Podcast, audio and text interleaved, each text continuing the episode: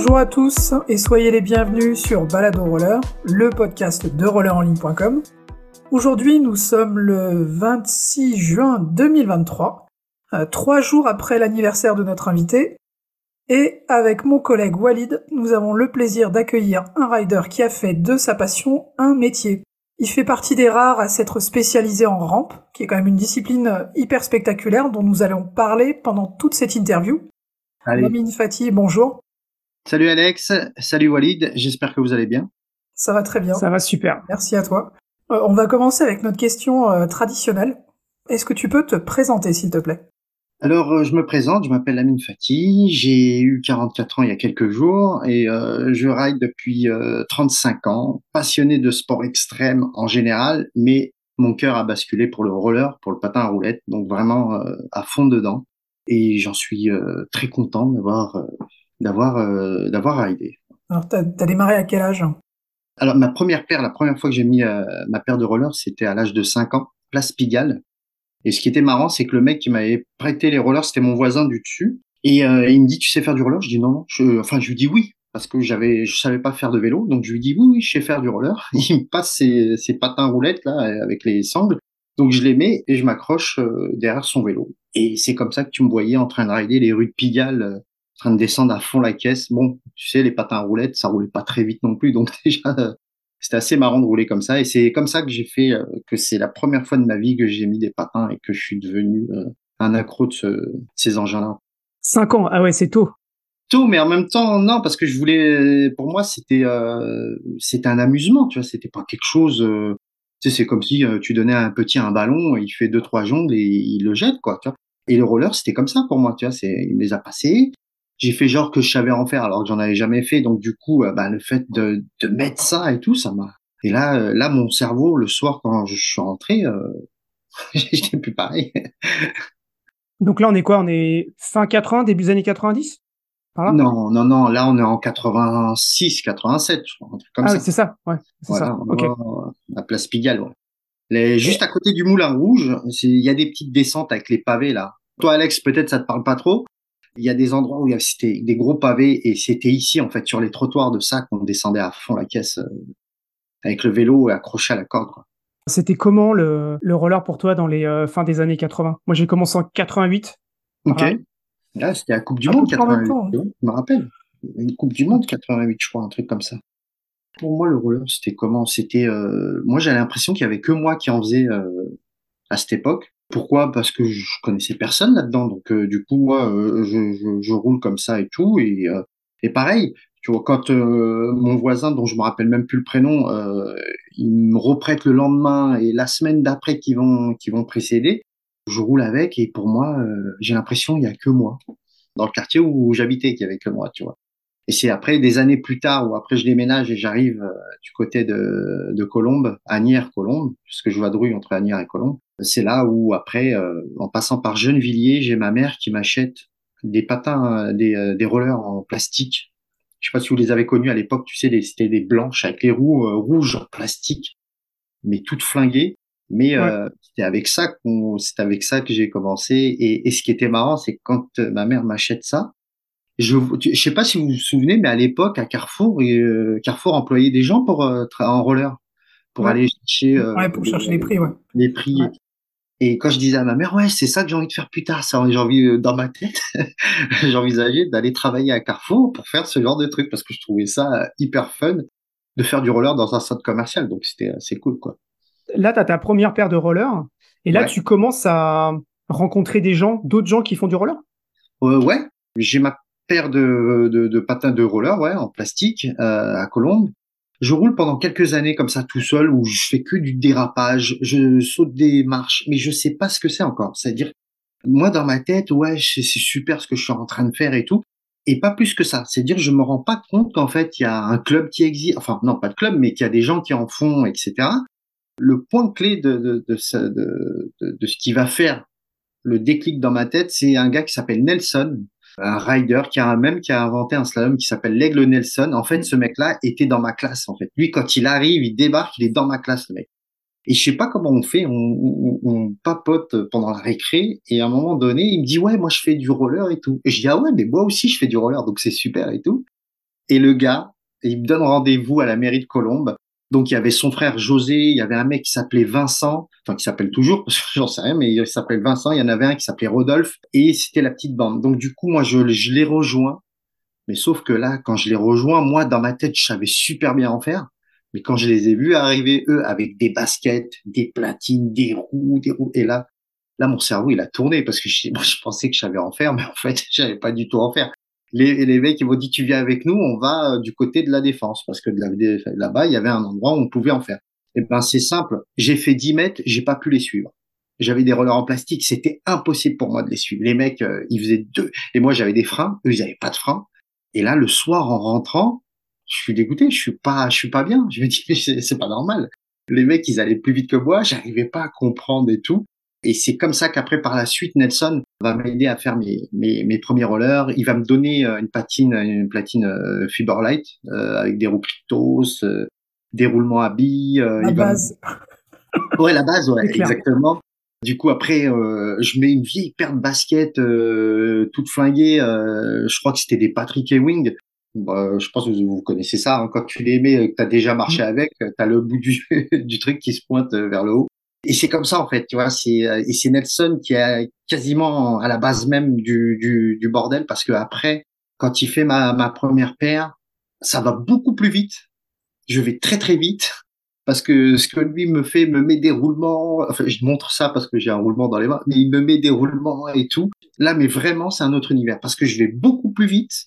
À la limite, avec les voitures, tu sais, quand ils commencent à passer la première, quand ils sont feu rouge et qu'ils vont pour euh, pour, euh, pour accélérer, ben, tu vois, je me rends compte à partir de tout ça et, et là, mon cerveau il vrille, quoi. Je me dis, c'est bon. Après, bon, on en fait un petit peu à Colombe, comme ça, sur les pétales. Euh, c'était un gros spot à l'époque à Colombe parce qu'il y avait pas mal de, de, gens qui faisaient du roller. Je me rappelle plus de, de leur prénom, mais il y avait des gens qui faisaient du roller, notamment euh, Cyril, Cyril Prou. Cyril Prou. encore actif d'ailleurs. Hein. On va régulièrement voir Cyril. Cyril. Eagleman. Voilà, je sais que lui, il venait à, à Colombe aussi rider un peu parce que je crois qu'il habitait pas très loin. Il était même euh, au collège pas très loin. Et avec Nelson, on est tellement des fous qu'on va à l'école en roller, qu'on, moi je dors avec les rollers. Enfin bref, c'était c'était l'anarchie dans ma tête. C'était vraiment l'explosion de, de beaucoup de choses, tu vois. Et à l'époque, notre prof, on avait un prof qui s'appelle Didier, qui s'appelle toujours Didier, Tronville. Et ben lui, il nous voit qu'on est tellement fan et qu'on vient en roller et qu'on repart en roller à l'école que il, euh, à Victor Hugo à Colombe, il décide avec le, le, le comment s'appelle la, la, la, la directrice d'école de, mettre activité roller le vendredi après-midi. C'est pour te dire, ouais. c'était pour te dire à quel point on était, euh, classe. on était des fêlés et qu'on voulait quoi. Du coup, bah en fait, qu'est-ce qui se rapprochait du roller? Bah, c'était le hockey. Donc on faisait, euh, on faisait du hockey sur roller euh, dans ces années-là. Alors là, je vous parle de ça, on n'est plus dans les années 87, 88, hein, mais plutôt euh, ouais, enfin 89, 90, 91 à peu près, je crois, dans ces dans ces trucs-là. Je découvre ça, pardon. C'est bon, c'est fini pour moi, ça y est, euh, ma scolarité va partir en vrille à cause de ça, parce que je ne pense qu'à ça, j'ai envie de faire que ça, et je dors avec ça. Quand je dis je dors avec ça, c'est réellement vrai, hein, je dors avec ça. C'est-à-dire que si j'ai pas mes rollers au pied quand je dors, je pleure. C'est c'est euh, c'est ça quand t'es gamin et que tu trouves un truc, tu le lâches plus quoi. Tu vois. T'es pas le seul à nous avoir dit ça. Il y en a d'autres qui ont dit à peu près la même chose. Mais alors, euh, fin des années 80, donc là, tu commences, tu, tu parles que avec Nelson, euh, vous alliez vous balader, vous allez jusqu'à la défense et tout. Il y avait, enfin, il y a qui tu rencontres à cette époque-là qui est déjà là en fait? Moi, dans mes souvenirs, il y avait Hakim parce que c'était celui euh, qui ressortait le plus, parce qu'Hakim était très grand. Alors Hakim Benjeloun, ouais, pas Hakim Netchalal, pas Hakim Netchalal qu'on a qu'on a interviewé l'autre Hakim, voilà aussi qui est aussi très grand. Euh, Hakim Benjeloun qu'on salue. Euh, ouais, du coup, je, on rencontre Hakim, ce Hakim-là, le grand de la défense, et euh, moi, je le vois, il est très grand, le mec. Je suis déjà tout petit de base, mais lui, il est très grand. Et je rencontre lui.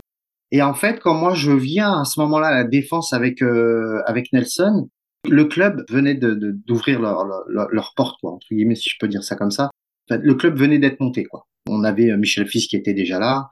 Et on avait après, je voyais Batoul, euh, je voyais Kat, je voyais Francis, je voyais un gars qui s'appelait Danny, un sauteur. Il y avait Désiré, le frère de Alex, Désiré Dibundu qui était là, qui était un gros slalomer.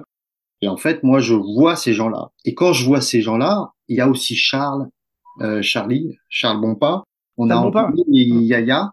Voilà, moi c'est après, c'est avec eux, après par la suite avec qui je vais grandir. Mais quand Nelson m'amène dans ce club-là, là pour moi c'est une révolution encore pire parce que là je vois d'autres gens qui font du roller mais qui ont déjà un niveau, qui sont déjà très forts. Et là, bah pareil, là, là tu, ton cerveau il vrille encore, tu vois, il vrille encore parce que tu dis, wow, les mecs ils, ils sautent haut, ils vont loin.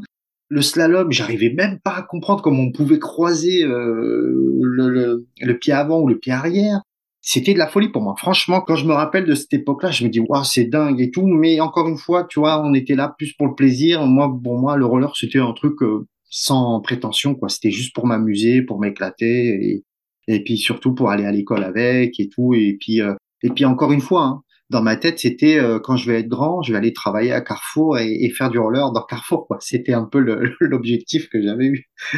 Mais là, en, côtoyant tous ces gens-là, parce que j'en ai côtoyé une partie aussi, ton niveau là, il, monte, il monte d'un coup. Bien sûr, parce que après, ce qui est marrant, c'est que dans la bande que je t'ai parlé avec euh, Nelson, José, euh, Rodolphe, Vincent, et il y a Steve aussi, euh, parce que j'oublie Steve, mais il y avait Steve aussi, qui était le plus fort, Steve à l'époque avec Nelson, c'était vraiment les plus forts. Après, petit à petit, tu vois, tu avais ceux qui étaient les forces qui allaient rester, puis tu avais après les autres qui s'écartaient un petit peu parce que voilà, ils n'étaient pas si assidus que ça, ou ils en, ils en faisaient euh, comme ça, vite fait, quoi. Et là, à ce moment-là, moi, je me retrouve avec Nelson et euh, Steve. du coup, on est très peu, en fait. Mais la chance qu'on a, c'est qu'on a Yaya, Charlie et Anthony qui, eux, habitent à Gennevilliers. Donc, du coup, c'est des voisins, finalement. Et ils sont obligés de passer par Colombe pour aller à la Défense à l'époque, quand ils partaient en roller. Car à l'époque, il y avait un chemin à faire pour aller à la Défense. Et on était obligés, ils étaient obligés de passer par Colombe. Donc, à chaque fois, on se donnait rendez-vous avec Yaya, Charles et Anthony et on partait ensemble. Eux, ils s'accrochaient derrière les voitures. Moi, j'étais pas encore un expert, donc du coup, euh, bah, j'y allais euh, tranquillement euh, sur le trottoir et une demi-heure après, je les retrouvais à la défense. Donc c'est et, en fait tout ça, en fait, ce, déclic de tous ces gens-là, de, regarder, de, côtoyer ces gens qui, sont forts, qui sont très très forts dans le slalom et dans le saut. Et ben d'un coup, moi, quand j'arrive, mon cerveau il s'ouvre complètement, il s'ouvre complètement. Et là, je me dis ah ouais, parce que je connaissais pas le saut en fait.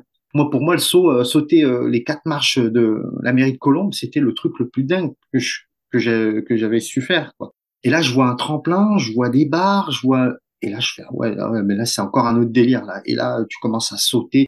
Il y a un gars qui traînait à la défense qui s'appelle Fabrice qui lui était, euh, qui entre guillemets rattrapait les gens qui savaient pas très bien en faire, donc du coup il les rattrapait. Bon, moi j'étais tellement petit qu'il m'a rattrapé comme ça, quoi, vite fait. Parce que plusieurs fois je suis parti en arrière et s'il n'était pas là, le roller j'aurais arrêté déjà tout de suite. Heureusement qu'il était là, ce Fabrice. Pour revenir à ta question, Walid, oui, euh, à un moment donné, je prends un niveau parce que je m'entraîne qu'avec des gens qui sont très forts, très très forts. La chance qu'on a, c'est que Michel, il nous protège déjà dès le départ en nous donnant des protections, parce qu'il faut mettre des protections. Le casque était obligatoire pour nous, pour les, euh, pour les petits, et protection obligatoire pour les petits. Après, les grands, euh, les autres, euh, pas, pas tous, mais certains, oui.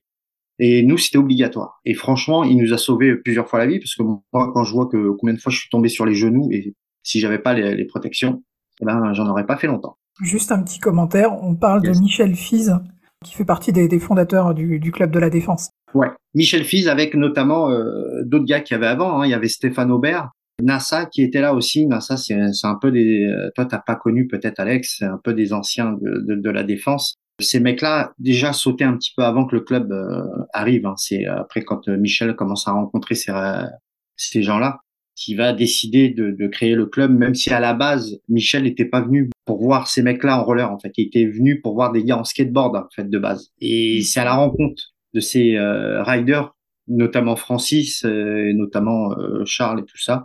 Je pense qu'il y a eu le déclic pour lui justement pour structurer, de les aider à structurer le club de, la défense. Francis, dont vous pouvez retrouver le podcast que nous avons réalisé récemment. En deux épisodes, Francis, qui est un artiste international spécialisé dans le roller.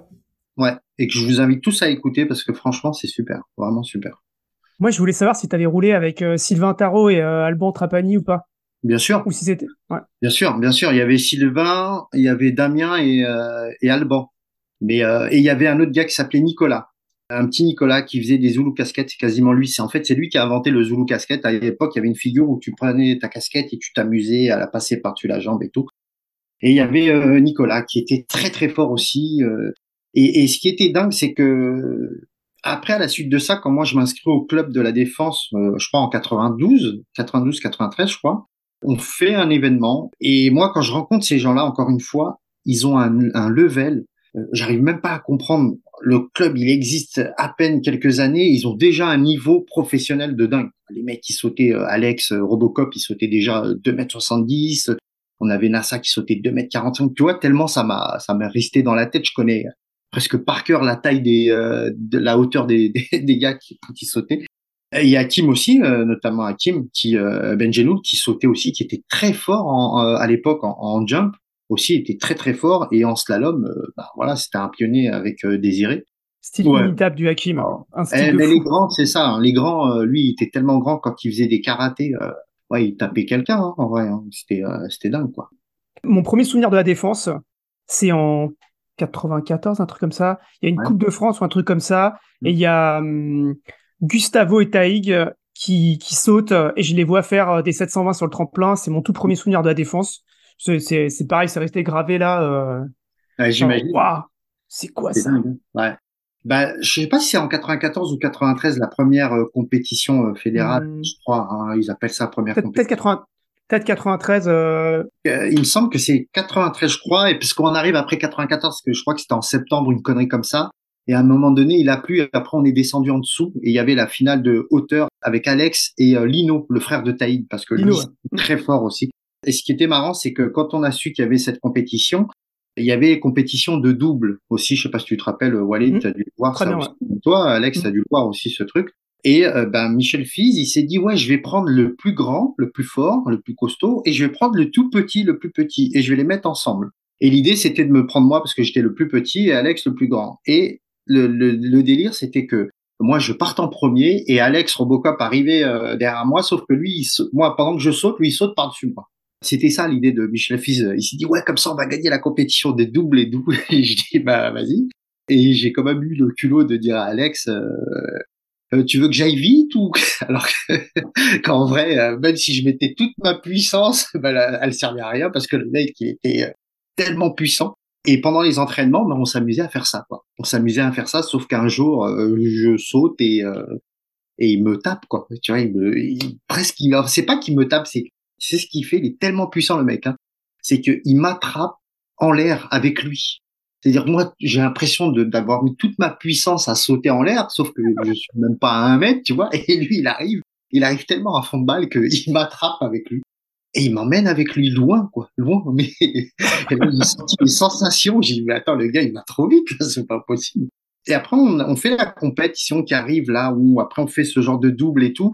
Euh, je sais plus si ce double-là était autorisé ou pas, parce que je crois que la Fédé, euh, je sais pas si c'était la Fédé, enfin oui, je crois que c'était la Fédé, si, si c'était la Fédé, mais je crois qu'on nous avait interdit de, de, mélanger le grand et le petit. Je sais plus. Il y avait un truc qui a fait que euh, finalement j'ai pas pu faire ça et que je me suis retrouvé à faire un, un triple avec Nelson et euh, Wilfried euh, Rossignol, un gars de, du Trocadéro. Donc du coup, je crois que je me retrouve avec eux en train de faire un triple tous les, ensemble, tous les trois, faire des figures. C'est une mitraillette ou? Non, non, un triple vraiment, c'est-à-dire qu'ils étaient tous les deux euh, côte ouais, à côte. Et moi, j'étais derrière, mais serré, vraiment serré et on faisait, euh, je me rappelle parce qu'on faisait un 3-6 sac à dos catch et euh, voilà. Ce qui me faisait peur, c'est qu'à un moment donné, tu te retournes et on est tout, tu vois, toi tu sautes, tu vois les deux qui te regardent, tu vois, parce que les deux ils ont fait déjà un 180 et eux ils te regardent et toi tu les suis, tu te dis j'espère qu'ils ont bien atterri, sinon tu, tu leur atterris dessus, tu vois. Donc c'était assez euh, assez marrant. C'était ma première compétition, la première pour tout le monde, je crois, pour pas mal de, de riders qui avaient là. Et moi, pour revenir, euh, Walid, à ce souvenir-là de, de, de, de, Gustavo et tout, moi, ce qui m'a choqué, en fait, la première fois, c'est même là que je rencontre Taïg, c'est que Taïg, il a fait un salto avant. Je sais pas si tu te rappelles, mais il arrive hors compétition. Hein, Très bien, ouais. Parce que mm. les mecs, ils lui ont dit que c'était interdit. Je crois que d'ailleurs, De Baker euh, avait dit que c'était interdit, ce genre de truc. Donc, du coup, tout le monde est là, tout le monde attend. Et tu vois Taïg avec ses cheveux longs. Avant, il avait des cheveux longs et tout. Euh, Jim Levis super serré et tout et tout il met ses protections et tu vois, il part à fond de balle et il fait le premier front flip en tremplin. Et là, pareil, tu vois ça, tu pètes un câble, tu fais, waouh, c'est un truc de fou, c'est extraordinaire et tout, machin. Là, et là, pareil, tu vois, t'as un niveau qui se lève et tout ça. Bref, la, compi... la compétition se finit et tout. Je crois que c'est Alex, je sais, euh, Walid, tu pourras peut-être me confirmer, mais je crois que c'est Alex qui gagne ou c'est euh, Lino? Je, sais plus, je dirais Alex, mais je, je, je suis pas sûr. Faut que je retrouve les vieux magazines avec les, enfin, les résultats, mais je sais plus. Bah en tout cas, bref, le podium c'est Alex, Bino et Alban. C'est les trois mm. qui sont sur le podium. Maintenant, lesquels le premier, ça je je me rappelle plus. Et du coup, moi, que ce que après cette compétition, une fois que cette compétition elle passe, il y a le week-end d'après qui arrive et là tout le monde revient pour s'entraîner et tout. Sauf que moi, quand j'arrive cette fois-ci, je fais le salto avant aussi. Moi, j'arrive, je fais le salto avant. Et là, les mecs, ils me regardent, ils me disent, mais pourquoi tu l'as pas fait? Je dis, bah, parce que je savais pas le faire. Moi, je savais pas que ça existait, ça, tu vois.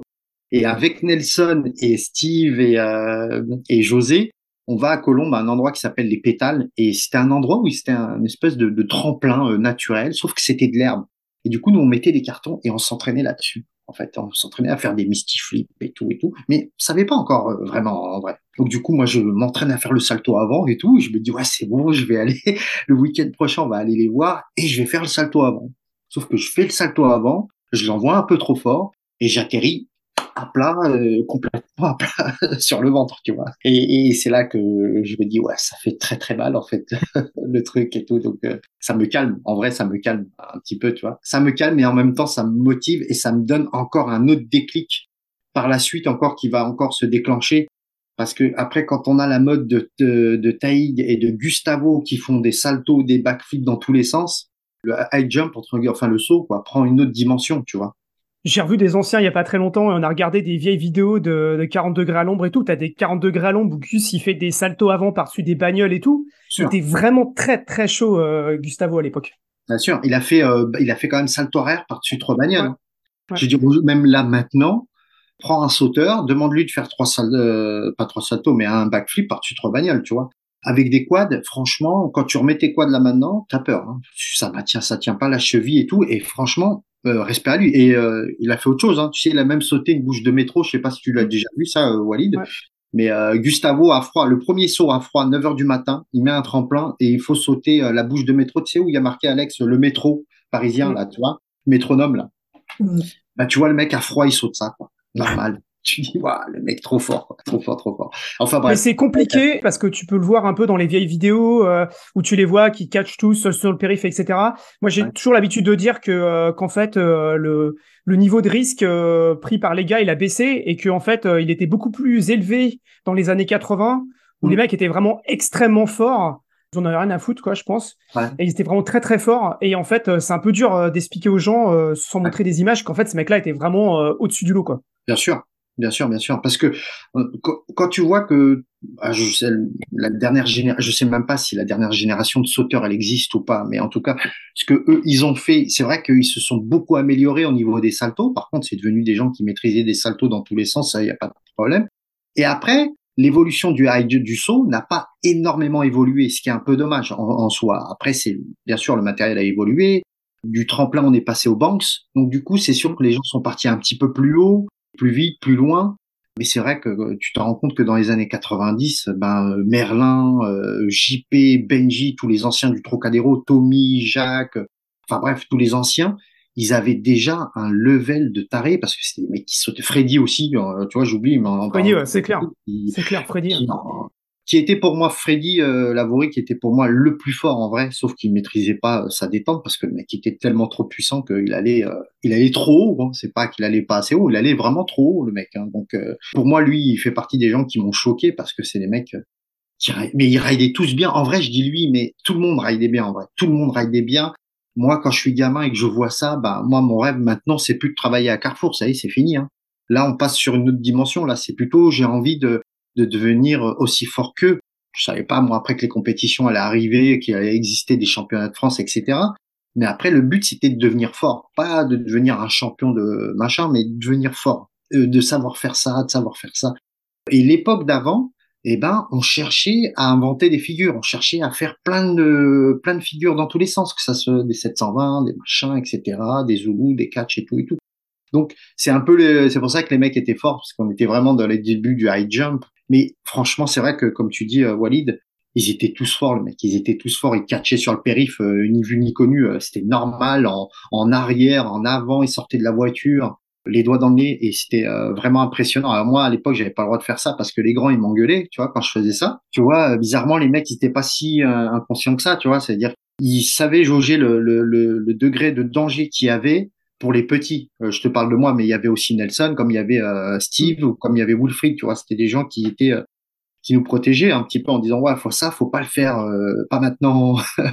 c'était assez, c'était assez cool. Autre cas, il y avait la même. Autre cas, il y avait un peu ça aussi. Je me rappelle de Zola et des gens comme ça qui allaient voir les petits, qui disent non non, genre là, là tu, là tu vas pas là. Ouais, là t'as pas le niveau, là t'as pas le niveau, reviens plus tard quoi, tu vois. ouais.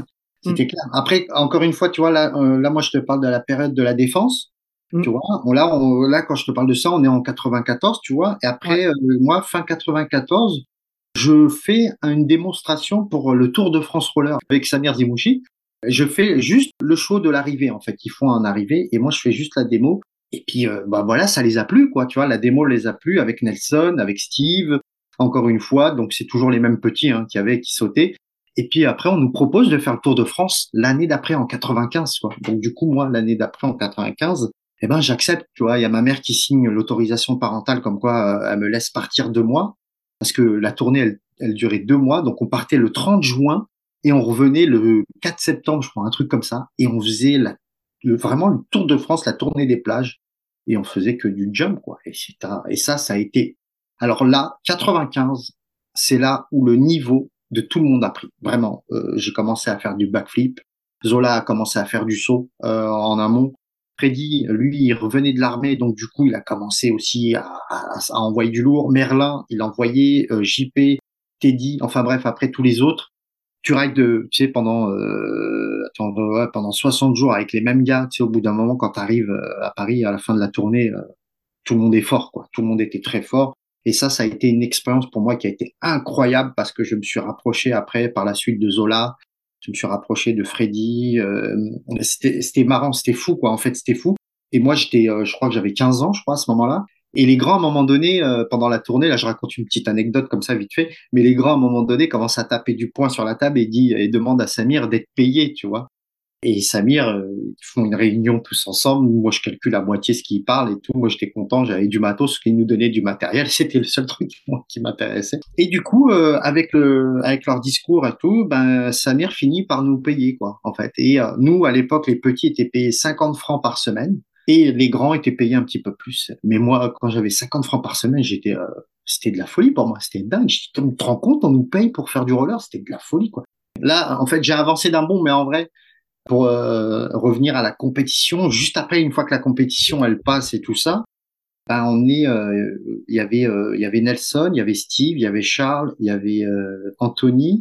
On est recruté pour tourner le clip avec Lenny Kravitz en 1993, le premier clip avec Lenny Kravitz qui a été tourné à, l'aéroport de Charles de Gaulle. Et, et, ça, ça a été notre première expérience entre guillemets filmé quoi, télé, euh, clip officiel et tout. Et là, quand je reçois mon, je reçois mon premier cachet et que je le donne à ma mère, eh ben je comprends très vite que c'est à ce moment-là que je vais gagner ma vie en faisant du roller. Je sais pas comment encore. Je, je sais pas comment, mais je me dis c'est comme ça que je vais gagner ma vie en, en faisant du roller tes parents, comment ils réagissent? Parce que bon, t'es es mordu de roller depuis le départ, moi aussi. Moi, mes parents, ils m'ont dit, tu fais autant de roller que tu veux, mais par contre, t'as des bonnes notes à l'école, quoi. Globalement, il y avait, tes parents, euh, comment ils réagissent à tout ça en fait? Comment ils voient le fait que tu pars pendant deux mois déjà? Est-ce qu'ils ont fait des difficultés à te laisser partir deux mois pour faire le Tour de France?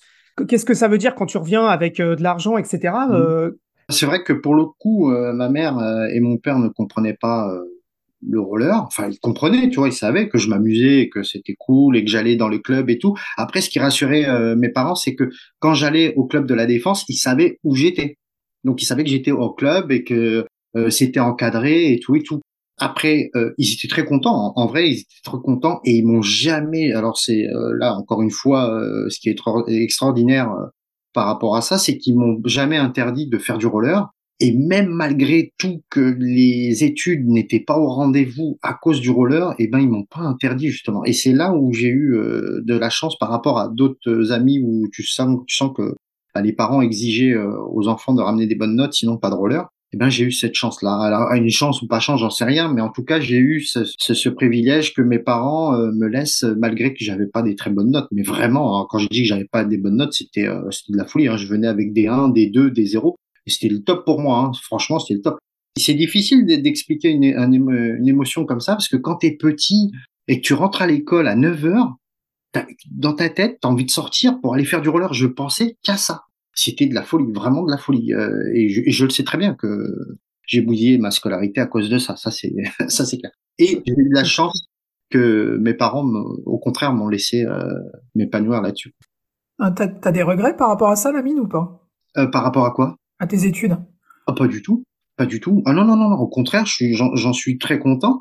Après, j'ai rattrapé euh, mes, mes, mes, lacunes, mais j'ai envie de te dire, quand j'ai commencé à les rattraper à un certain âge, c'était plus facile pour moi de comprendre ce que je faisais que quand t'es que quand t'es gamin, tu vois, c'est un peu plus dur. Et puis en plus, moi gamin, bah quand tu sais, quand je comprenais pas, j'osais pas lever la main devant tout le monde et dire ouais j'ai pas compris parce que j'avais l'impression d'être un peu le le, le, le bébête de la classe, tu vois. Et et le, le truc, c'était de, de, dire ouais ouais j'ai compris, mais en fait je comprenais à moitié, mais parce que encore une fois mon cerveau était déjà ailleurs. Mais comme tous les mordus de roller, en vrai, hein, je pense mm. que euh, tous ceux qui ont été euh, qui ont été mordus comme moi, euh, ils ont eu un bon sujet de philo, ça, le, le mordu de roller, qui est un monomaniaque. Mais c'est vrai, en plus. Donc, du coup, voilà. t'as qu'une envie, ça allait rouler. Hein. Bah oui. Ouais, ouais, ouais, pour moi, tout le reste, c'est, ça a pas de sens. tu vois, ça a pas de sens. Bah, après, quand tu passes au collège et que le collège, euh, moi, je loupais très souvent le lundi l'école parce que le, le, week-end, j'avais la chance de partir en démonstration soit avec le club de la défense, soit avec euh, Michel Fit, enfin, oh je confonds, avec euh, Samir Zimouchi, avec le Tour de France. Bah, il s'avère que j'avais un peu de chance parce que ma mère, quand elle venait, elle leur expliquait que je faisais du roller et tout ça, et ben, les proviseurs, ils disaient, bon, ok, donc, on, a le droit, le lundi matin, on le laisse, mais par contre, l'après-midi, il était obligé d'être là. Et donc, j'avais un peu ce, ce, petit truc-là, euh, j'avais le droit à ça, j'avais quelques chances comme ça aussi euh, qui sont arrivées, tu vois. Donc, euh, je voudrais revenir sur la période dont on parlait juste avant de 95. Mmh. Parce que là, en fait, c'est assez intéressant. donc là, tu es en quad et tout, mais à mmh. partir de 93-94, on a le line qui arrive. Ouais. Je vois Alex qui fait oui, je pense qu'il voulait parler de la même chose. Ah et donc, en fait, comment comment t'as vécu, toi, euh, alors que t'as fait du quad, que t'étais fort en quad, comment t'as vécu l'arrivée du line, en fait? Moi, quand j'ai vu ça la première fois, j'ai trouvé ça bizarre. J'ai dit, c'est c'est du n'importe quoi. Et euh, c'était un gars de la défense, euh, de la défense de, du Trocadéro, Tariq. Ah, c'est Tariq. Ouais. Euh, Tariq. un des, un des tout premiers. ouais, quasiment un des tout premiers. Je le vois. Mais en fait, quand c'est un des tout premiers, mais c'est pas lui les rollers. Hein. C'est un Américain en fait qui a ces rollers là, qui lui à ce moment-là demande à l'américain d'essayer ces patins-là. Donc, mais là, je crois que c'était 93, je crois 92, 93 euh, au Trocadéro. Et il avait, je me rappelle parce qu'ils étaient noirs avec euh, fluo, tu sais les roues fluo et, euh, et le spoiler fluo jaune. Et franchement, quand je vois ça, moi, je, me dis, c'est là ce truc-là, ça, ça a pas de sens. Mais ce qui était normal parce que c'était le seul, donc pour moi, ça avait pas de sens. Et puis quand je le voyais rouler, ça avait pas de style, quoi. Tu vois, il avait les pieds un peu enfoncés à l'intérieur tu sentais que quand ça roulait, euh, ça roulait pas vraiment, alors que nous, on avait déjà des roulements qui roulaient, euh, qui roulaient bien parce qu'on mettait de l'essence. Nous, c'était notre technique un peu, on mettait de l'essence euh, sur les roulements, on décachetait tout et puis ça permettait de. À ce qu'à l'époque, la, la mode, c'était d'avoir la roue qui roulait le plus longtemps. Oui, qui roulait le plus longtemps possible. Donc bon, ça, ça roulait pas, ça, ça durait pas très longtemps, mais par contre, ça roulait super bien et ça faisait plein de bruit. Ouais, ouais, bon, ouais, c'était aussi ça qui était très, qui était cool pour être honnête, sur le coup, moi, le inline, quand je le vois, je le vois euh, d'un œil, euh, ouais, bof, quoi. C'est pas, c'était pas, non, c'était pas ça. Et puis, pour moi, vu qu'il y avait qu'une personne, c'était pas assez encore euh, percutant. Tu vois, c'était pas assez percutant. C'est, c'est après que quand je vais découvrir le inline et que je vais pas voir qu'une personne, mais là, plusieurs, que je vais commencer à comprendre que, ouais, finalement, c'est pas mal, en fait. C'est vraiment pas mal, tu vois qui sont ceux qui passent en line et, là où tu te dis genre euh, ok bon ben faut peut-être regarder ça quoi. Je me rappelle plus vraiment parce que je crois que c'est en, euh, non ouais je, je, sais plus si c'est 95 96. 95 t'as 95 96 t'as déjà Wilfried qui est en line, t'as qui devait être en line aussi. En line 96 hein si? Wilfried, oui, puisque je me rappelle, championnat de France 96, il avait des bowers et on lui apprenait à faire des shifty, D'accord, shifty et tout, donc c'était les débuts. Okay. Euh, je pense Taïg il était déjà en line, je suppose à, cette, à, cette ah. Ok, peut-être. Ouais, Parce qu'il a fait le premier Bercy, euh, fait le premier. Bercy online. Ouais. Donc ouais, enfin bon, c'était le début des, euh, des, de, du, du grand passage au inline en fait. Ouais, ouais, ouais, ouais. Et euh, moi, je sais que 95, quand je fais la tournée, il y a des paires de inline. On, on les voit. Moi, je les vois et tout. Tu vois, je crois qu'il me semble que, je veux pas dire de bêtises, mais il me semble que c'était K2 qui était déjà là, mais je suis pas sûr. Hein, ouais. mais, euh, K2, ils étaient déjà là. Euh, Roy, Roy, il roulait en, en inline. Il avait des K2 bleus et noirs. Et déjà, en, genre 95, ça. Bah, tu vois, ouais, ça doit être ça. À l'époque, tu sais, le Tour de France était sponsorisé mmh. par Templar, donc du coup, euh, il recevait du matos de chez K2 truc il y avait Jean Sport il y avait les sacs Jean Sport les montres Yema on avait et puis il y avait tout ce qui était cryptos euh, des keys, la platine et tout et tout en fait j'étais concentré dans le quad encore une fois, pourquoi? Parce que pour moi, le quad, j'avais pas dit encore les derniers mots avec les quads. Pour moi, il y avait encore euh, cette espèce de, truc où tu te dis non, bon, on peut encore évoluer. Et le inline, ça va être éphémère, quoi. Ça va venir là, mais ça va repartir. Mais en fait, j'avais tout faux. Hein. Finalement, euh, ceux qui sont partis en avant dessus, ils avaient très bien compris. C'était déjà des visionnaires, tu vois. Parce que pour être honnête avec toi, moi, quand je suis à la défense euh, en 92-93, il y a une mini rampe. Tu sais qu'il y a une mini rampe qui existe, qui est à Nanterre, il n'y a pas de coping. Ouais, il n'y a pas de coping. À l'époque, le coping n'existait pas. Sauf que nous, quand on roule là-dessus, on sait pas qu'il faut faire des allers-retours. Moi, je pensais que c'était juste pour jumper. Donc, du coup, c'est ce qu'on faisait. On prenait les barres de la défense, on allait là-bas, on les mettait et on faisait du de la hauteur. C'est tout. C'est tout pour, pour moi. Je savais pas qu'on pouvait faire des allers-retours comme ça. Et tu vois, et quand on faisait le trajet pour rentrer à Colombes, à Bois-Colombes, il y avait une mini Aspine. Là, je te parle de ça, on est en 93, 94 mini Espagne dans un terrain fermé. Et on ne comprenait pas, déjà, je savais même pas qui. Euh. Et quand on voit ça, vu que j'ai pas de repère, on ne voit pas en fait à quoi ça sert. Ben on, nous, on fait que des allées, mais on saute sur la plateforme, c'est tout. On se dit pas qu'il faut faire des allers-retours, qu'il fallait faire des figures. Moi, pour moi, ça, c'était pas, c'était pas logique, tu vois. Et c'est après que j'ai compris plus tard, parce qu'après, quand tu vois Taïg et tout, et puis euh, Taïg, il a commencé très tôt là, parce que ça a été euh, l'un des premiers. Euh. Quand je dis l'un des premiers, je parle pas de, de, de, de la partie euh, avec Toto et Vincent, hein, euh, où vraiment eux, c'est vraiment, c'était vraiment, enfin Alex Collin et toute la bande, où c'était vraiment des précurseurs, tu vois, de, de, la, de la discipline en France pour la France entre avec les riders français. Là, je parle le premier où le mec était dans le jump et qu'à un moment, lui, il comprend très vite qu'il faut partir euh, du côté de, de, de, la rampe et qu'il fait du, du quad en rampe parce que, parce que voilà, je crois que le, le, inline, lui, viendra après. Bah, je sais pas, on lui posera la question quand on l'interviewera, Taïk, mais euh, déjà, Air Attack, c'est 92. Ouais. Euh, donc, la vidéo de Ronnie Green. Donc, déjà, début des années 90, il était en, était en quad. Quand est-ce que tu mets ta première paire de line alors, finalement? Pour revenir au truc, c'est que 95, euh, on revient de, la tournée euh, du Tour de France. On est gonflé à bloc avec tout le monde. Gustavo, Taïg et tout, à la défense, au Trocadéro, ils sont au courant qu'il y a un petit qui sait faire un salto arrière euh, sur le tremplin. Ça les, ça les intrigue. Et parce que moi, à ce moment-là, je savais le faire, tu vois. Moi, je Et puis tout le monde, tu vois, il y avait Zola, il y avait Yaya, enfin bref, Freddy, tout le monde dit à Gustavo et Taïg, il y a un petit qui sait faire backflip. Et du coup, moi, comme quand j'arrive au Trocadéro, bah, ils annoncent que je vais le faire, tu vois. Et je me rappelle parce que même Gus, quand vous aurez Gus, il vous le dira. Eh ben Gus, il arrêtait pas de me chauffer. Et lui, il me regardait, il partait du Trocadéro, il me regardait, il me tirait la langue et il partait, il faisait backflip, front flip, euh, flip, il faisait tout quoi. Et, à un moment donné, je dis vas-y, je me lance. Hein. Allez, c'est pas grave. Et du coup, euh, alors peut-être il y en a qui vont s'en rappeler de, de, de, de, de ça à l'époque parce que je me chauffe dans ma tête, j'y allais, j'y vais. Et là, je prends mon, ma vitesse, je pars et je vais pour faire backflip. Sauf que le problème, c'est que je ne tourne pas, je reste bloqué. Et j'atterris sur la nuque, le dos, sur le marbre au Trocadéro. Et là, t'as Taïd qui est juste à côté de moi qui me dit ah je savais que t'allais faire ça. et moi j'ai dit mais tu dans ma tête j'ai dit mais les cons s'ils savaient pourquoi il m'a pas rattrapé quoi tu vois. Et tu te défonces là? Tu tu t'es défoncé là?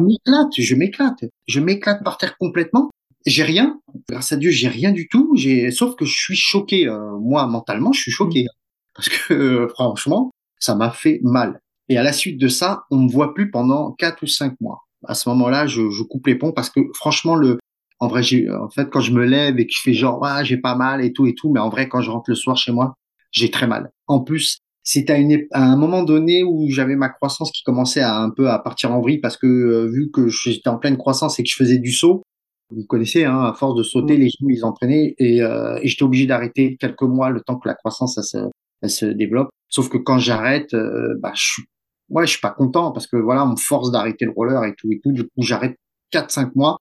Après, quand je reviens, par contre, quand je reviens, là, je reviens en inline pour le coup. Là, c'est euh, là pour le coup, je reçois ma première paire de K2 au Tour de France. Encore une fois avec le Tour de France et tout. Là, le, le, le club de la défense, c'est fini. Hein. On a tous émigré au club du Trocadéro aussi, tu vois. Et quand on était au club du Trocadéro, on faisait un petit peu le tour de France et tout. Donc, euh, c'était un peu la foire fouille, tu vois, parce que même Forestier, Eric, il aimait pas trop qu'on aille faire les démos avec un tel et tout. Enfin bref, c'était des petites guéguerres en interne.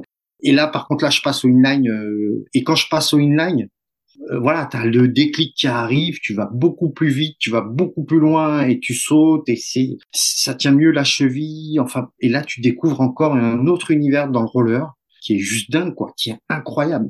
Pareil, là, à ce moment-là, tu commences à, à, prendre de, la puissance, à prendre de la hauteur et, et à maîtriser un peu cette ce, ce, inline. Donc du coup, mon passage de quoi dans inline, il m'a, m'a quoi, allez, en trois quatre jours, on va dire, trois quatre jours, euh, c'était, euh, ça a été rapide pour moi et ça a même été plus facile parce que, euh, bah, en fait, tout ce que je savais pas faire en quad, bah, en inline, ça se rentrait beaucoup plus facile parce que comme grâce à le, au inline, j'allais beaucoup plus vite, ce qui me permettait de faire des 360 beaucoup plus loin et tu rajoutes deux trois figures dedans. Donc là, tu continues à faire du, tu continues à faire du saut, mais cette fois-ci en ligne. À ce moment-là, moi, je tâte un petit peu la rampe, sauf que à un moment donné, je me prends une boîte parce que, encore une fois, j'ai pas les, euh, déjà, j'ai pas les bons rollers et j'ai pas les codes de la rampe. Sauf que moi, la, la rampe que je te parle de Nanterre, il n'y a pas de coping. Pareil, un jour euh, avec le inline, mais ça va tellement vite que euh, je panique, tu vois. Donc du coup, quand je panique, ben, tu vois mes deux jambes partir en arrière et j'atterris tout en bas. Bam, une chute, encore une fois, euh, séchée mais euh, mais cette fois-ci beaucoup plus cool tu vois c'est pas euh, l'effet backflip du du Trocadéro là c'est vraiment une chute qui m'a calmé mais qui en rigolant tu vois là je rigolais après et, et je dis ah ouais non mais en fait c'est dur et puis il fallait que je vois en fait comment on fait tu vois quand quand tu utilises un, un, un module mais tu sais pas en fait t'arrives pas à comprendre, tu t'as pas des repères, tu sais pas quand, qui, comment il faut faire. Et puis moi, je regardais pas trop les vidéos, tu vois, j'étais pas quelqu'un qui regardait les vidéos et tout, parce que j'étais plutôt ancré avec les, les riders et que je ridais avec eux. Et le déclic, pour être honnête, le déclic, c'est quand je fais la tournée euh, avec euh, Samir Zimouchi, je crois 97, ça a été ma dernière tournée avec lui. 97, je rencontre en même temps la tournée de Zola qui est avec Rollerblade et qui est en train de faire une mmh. tournée, tu vois. Et ils la font en même temps que nous. Donc nous, on est là, on est en train de se suivre. Bah, à un moment donné, moi, je vais voir Zola. C'est normal, c'est mon pote Zola, donc forcément, tu vois. Donc du coup, je vais le voir, et là, je, je pète un câble parce que je vois Zola, il est en rampe, il est super fort. Il y avait Fafa et puis il y avait Magic qui était là. Fafa Roger. Euh, ouais, Fafa Roger et, euh, et Magic euh, Keta qui étaient mais trop forts les mecs. Ils étaient tellement forts en rampe que là, là, je vois ça. Je dis ah, ça y est, je comprends enfin qu'est-ce que ça voulait dire la rampe. Tu vois, je voyais des mecs qui faisaient des autour et qui faisait des rotations et tout. Et puis là, le, là, le déclic, c'est encore un autre délire là après. C'est marrant parce qu'à l'époque, Taïg, Gus, euh, et même, enfin, donc, on vient de parler de Zola, mais Taïg et Gus et tout, ils faisaient déjà de la rampe. Gus, non. Euh, Taïg, ouais. Ah, Gus, il faisait, Gus, il faisait pas encore de rampe à cette époque-là. Euh, c'est après. Il, il, va venir pas très loin hein, quand je te dis. Parce que Taïg en fait beaucoup, beaucoup plus longtemps. Hein. Taïg, euh, lui, je crois que la rampe. Euh, je, je crois que quand Taïg fait du saut, il fait déjà de la rampe à côté en vrai. Sauf mmh. qu'il mmh. personne n'est au courant. Et Gus, lui, ça lui, il, viendra beaucoup plus tard à faire de la rampe. Vous, vous, vous saviez pas qu'il faisait de la rampe, Taïg Non, non.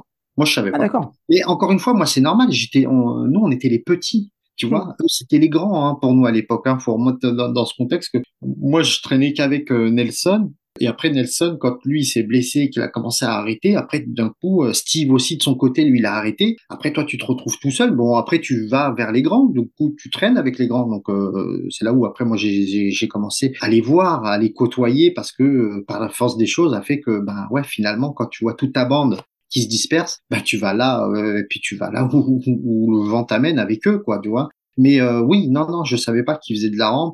Parce que nous, encore une fois, quand on était des petits, on se parlait pas trop, tu vois. moi, je traînais qu'avec, euh, ouais, je traînais vite fait avec Wilfried à la, au Trocadéro. On faisait du saut avec Nelson. Euh, il y avait un autre gars, je me rappelle même plus le prénom. Franchement, j'ai un trou de mémoire. Il y avait deux autres gars à la euh, au Trocadéro qui étaient très forts aussi donc je me rappelle plus. Mais euh, voilà, on traîne ensemble, tu vois, entre petits parce qu'on se comprend, tu vois. Donc. Euh... Voilà, c'était cette période-là, moi, qui m'intéressait de savoir comment tu t'étais spécialisé sur la rampe. Et donc effectivement, donc t'as vu Zola pendant la tournée Rollerblade. Ouais, ouais, ouais. Euh, et derrière, en fait, ça a été un choix radical. Tu t'es concentré à fond là-dessus ou t'as continué à faire d'autres choses à côté? Non, non, ça a été un choix radical parce que pour moi, j'avais envie de te dire, c'était presque la suite, la suite logique d'un mec qui faisait du high jump.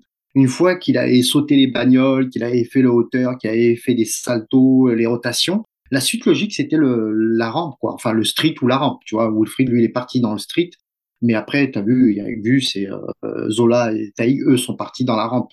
Moi, en fait, quand je vois la rampe et je vois Zola en show, j'adore ça et tout, j'ai le déclic, mais c'est pas ça qui va m'attirer. Pour être honnête, ça va être le street qui va m'attirer en premier parce que le street, ça me parle parce que on saute. Vu que je viens du saut, je me dis bah oui, moi ça me parle les rotations, les backflips, les machins, ça me parle et, euh, et oui, oui, oui. Donc du coup, je me lance là-dedans. Donc euh, et puis même si euh, d'ailleurs Eric Forestier qui m'emmènera en Belgique euh, à Zoumiez pour faire ma première compétition de street parce que lui aussi il m'a dit t'as un petit gabarit va au street tu verras ça va être mieux pour toi tu vois donc du coup euh, je m'entraîne pour ça c'est vrai que c'est un aspect dont on n'a pas trop parlé. On a parlé beaucoup de ta pratique sauvage, entre guillemets, euh, urbaine. On a parlé un petit peu des tournées. Mais c'est vrai qu'en termes de compétition, finalement, on en a relativement, on l'a relativement peu abordé. T'as fait de la compète de street et t'as fait de la compète de rampe. Ouais, moi j'ai commencé ma première compète, ça a été en street à Zoumiez. C'est là où je rencontre un autre rider très fort, euh, Annie Siboulalem. Ouais. Euh, il y a aussi frère de Issam Tolba, Mourad Tolba, que je rencontre, qui me mettent euh, quasiment presque à l'aise en me disant T'inquiète pas, il y avait d'autres gars, hein. il y avait Jérémy Suarez, il y avait Kevin, Lopez, les riders de là-bas, les riders locaux et tout. Et les deux autres me, me voient que c'est la première fois. Ils, ils, me mettent à l'aise. Disent, ah, vas-y, vas-y, lâche-toi, jette-toi et tout, et tout, et tout. Et, et voilà. Mais j'avais des lacunes parce que c'était les grinds, moi, qui étaient bizarres encore pour moi. Tu vois, les grinds, c'était dans ma, dans, dans mon cerveau. Euh, plier sa cheville comme ça, c'était pas encore logique, tu vois. Donc du coup, moi, je suis à fond là-dedans, dans le street. Mais il y a un truc qui va me rattraper, c'est qu'à un moment donné, quand je vois Gustavo et Zola faire de la rampe, ben à un moment donné, euh, Gus euh, vient me voir et me dit Lamine, tu voudrais pas faire des démonstrations de rampe avec nous? Et moi, je lui dis ben moi, j'aime pas trop la rampe. et c'est ça qui est marrant. Et le pire, là, je pars comme ça, mais en fait, ce qui était aussi le pire, ce qui était marrant, c'est qu'avant, moi, j'avais pas de roller de street. Du coup, moi, comme les, les seuls cadeaux que j'avais eu, enfin les cadeaux que j'avais eu, j'avais enlevé les deux roues du milieu et j'étais en mode euh, en mode street, tu vois. C'était comme ça que je roulais, tu vois. Frisquette, quoi. Voilà, exactement, frisquette. Avant l'heure. Avant, enfin non, parce que K2 avait déjà sorti les sous-slides déjà, euh, ouais. voilà, qui, qui, qui cartonnaient il n'y avait pas ma taille à l'époque. Hein, tu vois, là, on parle sur des tailles, c'était un peu un peu compliqué pour trouver cette cette pointure. Enfin bref, il y a, y a Gustavo qui me demande est-ce que tu voudrais faire une démonstration de, de, de rampe? Et je dis oui. Allez, j'accepte. Euh, je crois que c'était 98, donc tu vois l'année d'après. 80. Sauf que je sais pas dropper de là-haut. Je sais pas descendre la, la rampe de là-haut, je sais que de partir d'en bas et je fais que des backflips, des rotations au milieu de la rampe. Et ce show-là, c'était pendant deux semaines de show au salon de l'agriculture. C'est pour te dire, c'était à l'époque, il y avait Chirac qui est venu euh, pour faire l'inauguration du bordel et tout. Mais pendant ces deux semaines-là, c'est là où moi, je vais commencer à aimer la rampe et je vais commencer à être un mordu de la rampe, mais comme pas possible. Pour être honnête, je partais, je m'asseyais au haut de la rampe et je partais de la rampe assis. Tellement, mais j'avais peur, mais j'aimais ça en même temps. Donc c'était, euh, c'était contradictoire ce que je, entre ce que je voulais faire et ce que j'aimais. Donc c'était assez rigolo. Et à la fin de la tournée, il y a Gustavo qui me donne une paire de rollerblades des Chocolate. Je sais pas si vous vous rappelez de ce modèle qui détruit le. Mm. Pas confortable. Tu vois, quand tu es issu du quad et que tu mets ce genre de patin, c'est pas confortable. Alors que K2, ils avaient de l'avance par rapport à, leur modèle, mais qui était très confortable, bizarrement. Je roule avec ça. J'aime pas du tout le patin. Ça, il me, je suis un peu mitigé pour ce patin parce qu'il me fait mal aux pieds et tout et tout mais je roule quand même avec. Je roule avec parce que ça me permet de, de, de, de slider, d'apprendre les slides et tout avec et tout, tout. Je roule avec et tout. Et je commence à comprendre le délire de la rampe et je commence à m'entraîner tous les jours, tous les jours, tous les jours non-stop. Mais vraiment, hein, là, c'est pas une blague, mais vraiment tous les jours. Après, euh, je crois que, en 98, moi, j'arrête l'école. Tu vois, à l'âge de 18 ans, euh, quand j'ai mes 18 ans, tu tu me voyais plus à l'école, c'était fini. Euh, je partais pour euh, pour le roller et, et, faire quelque chose. Après, euh, bon, j'ai loupé plein de trucs, mais entre temps, je gagnais un petit peu ma vie en faisant des des petites apparitions dans, dans, dans les téléfilms de Navarro.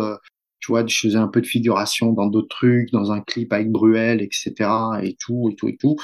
Et j'arrive à, à gratter un peu de monnaie comme ça à droite à gauche. Et là, je me fixe un objectif, je me dis, je veux être, euh, je veux avoir le niveau de Gustavo et de Zola. C'était, c'était, voilà, c'était les seuls avec qui je m'entraîne et c'était les seuls avec qui j'avais envie d'avoir le niveau comme, tu vois. Et je m'entraîne tous les jours, tous les jours, tous les jours, tous les jours, et tous les jours, j'essayais d'apprendre une figure comme un acharné tous les jours, tous les jours. À un moment donné, Gus et Zola commencent à voir que je commence à prendre du niveau et pareil, et, Gustavo fera lui une compète de son côté où il gagnera et puis on lui donnera une paire de K2 Malheureusement, ça sera une taille 40. Et il me dit, tiens, la mine, c'est ta taille, je te la donne. Et il me donnera ma, ma première paire de K2. Et c'est à partir de là que moi, la paire de K2 va déclencher encore un autre délire dans ma tête où là, je vais encore prendre un petit, un petit niveau j'avais pas leur niveau, mais un petit niveau encore en plus. Bah après, je ferai ma première compétition à Teen en 98, 99. 98.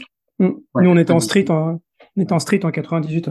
J'aurai ma première compète où là, euh, bah pareil, tu vois, on, revient presque dans les années 90, mais euh, mais euh, cette fois-ci en rampe. Ça veut dire que là, tu découvres, euh, ouais, il y a pas que tes potes qui font de la rampe, il y a d'autres gens et c'est de la folie. Même si j'avais vu euh, Bercy auparavant, pour moi c'était inconcevable parce qu'en fait la rampe, je la regardais à moitié, tu vois. Pour moi, et ce qui était marrant, je sais pas si vous vous souvenez, mais à l'époque, euh, j'avais l'impression que c'était des grands qui faisaient de la rampe, tu vois, parce que René, Brian Walwright ou Toto Gali, Vincent, Dallas, toute la clique là, Issam Tolba et tout ça, mmh. j'avais l'impression qu'ils étaient plus âgés que nous en street. C'était, euh, c'est moi hein, dans ma tête, mais j'ai l'impression que c'était ça quoi.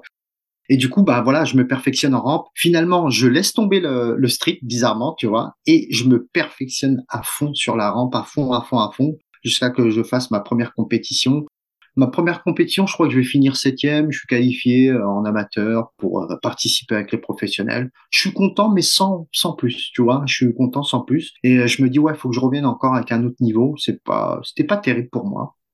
Je sentais qu'il fallait du taf, beaucoup de taf.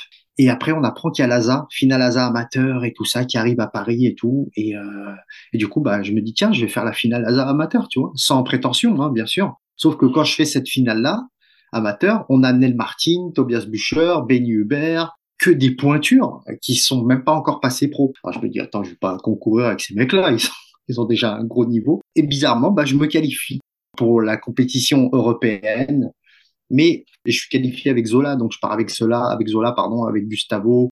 Euh, je crois qu'il y avait à l'époque la team Sudley, je sais pas si vous vous souvenez de mmh, Sudley avec très bien. Où je pars, je crois que c'est eux qui m'emmènent là-bas. Euh, je passe inaperçu. Duff Loza et tout.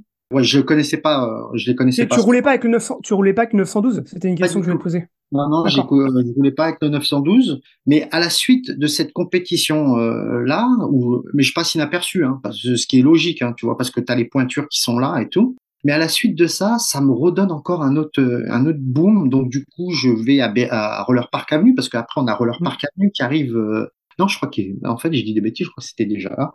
C'était où la finale de l'ASA Francfort. Ah, c'est d'accord, Francfort. En Allemagne. Ok. Euh, du coup, mais auparavant, je faisais de la rampe euh, à Boutroux, euh, Boutroux un petit peu, et, euh, et à Ballard. À l'époque, il y avait le skatepark à Ballard. Et du coup, bah voilà, je reviens à Paris.